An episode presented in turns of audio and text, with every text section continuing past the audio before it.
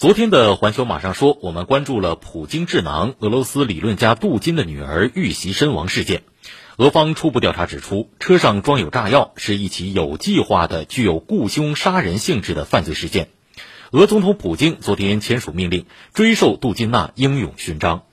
事件发生后，乌方否认与此相关，但据塔斯社昨天援引俄罗斯联邦安全局最新消息称，案件已破案。犯罪行为是由乌克兰特勤部门准备和实施的。来听今天的环球马上说。新视野、新观察、新话题、新说法。环球马上说。大家好，我是小马。克里姆林宫人士此前将这件事情的矛头指向了乌克兰，但是乌克兰方面予以否认。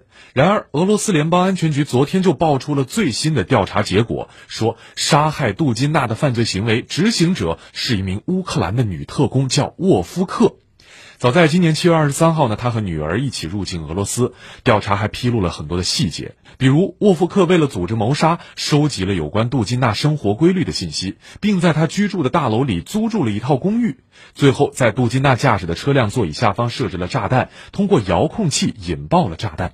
作案以后，沃夫克经普斯科夫州逃往爱沙尼亚。俄罗斯方面还公布了相关的图片和视频，有名有姓有细节，并称女特工曾经服务于亚速营。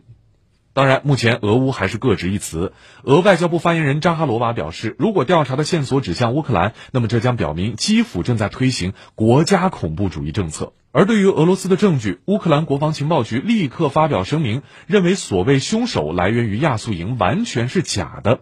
杜金和他的女儿都是边缘人物，不是乌克兰的兴趣点。